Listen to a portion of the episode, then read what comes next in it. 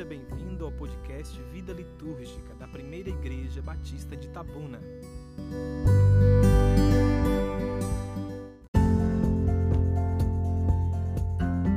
Meu nome é Abner e hoje vamos conversar sobre a oração do adorador. O Salmo 55, verso 17, sugere que devemos orar três vezes ao dia ao anoitecer, ao amanhecer e ao meio-dia. O apóstolo Paulo é mais enfático ao sugerir orar continuamente, sem cessar. 1 Tessalonicenses 5,17. Daniel orava três vezes ao dia. O Salmo 119, verso 164, menciona: Sete vezes ao dia eu te louvo pela justiça dos teus juízos. O versículo 62 deste mesmo capítulo acrescenta: Levanto-me à meia-noite para te dar graças. Afinal, qual é o lugar da oração na vida do adorador? A oração nunca é um empreendimento solitário. Onde quer que ela aconteça, não acontece só.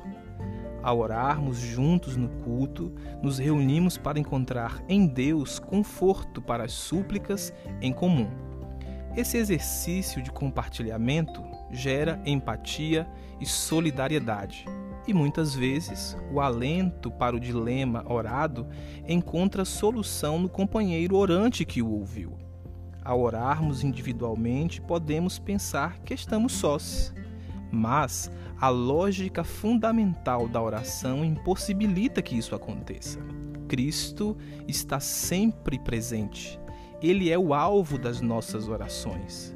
Orar é exatamente exercitar a comunhão com Deus.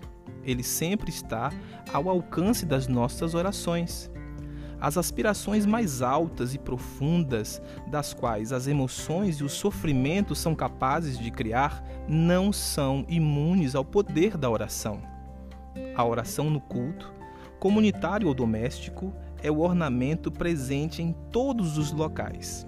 No início, quando invocamos o Espírito do Senhor para que receba a nossa adoração, ainda quando oramos louvando-o confessando, consagrando-nos, bem como quando nos despedimos para a semana que virá.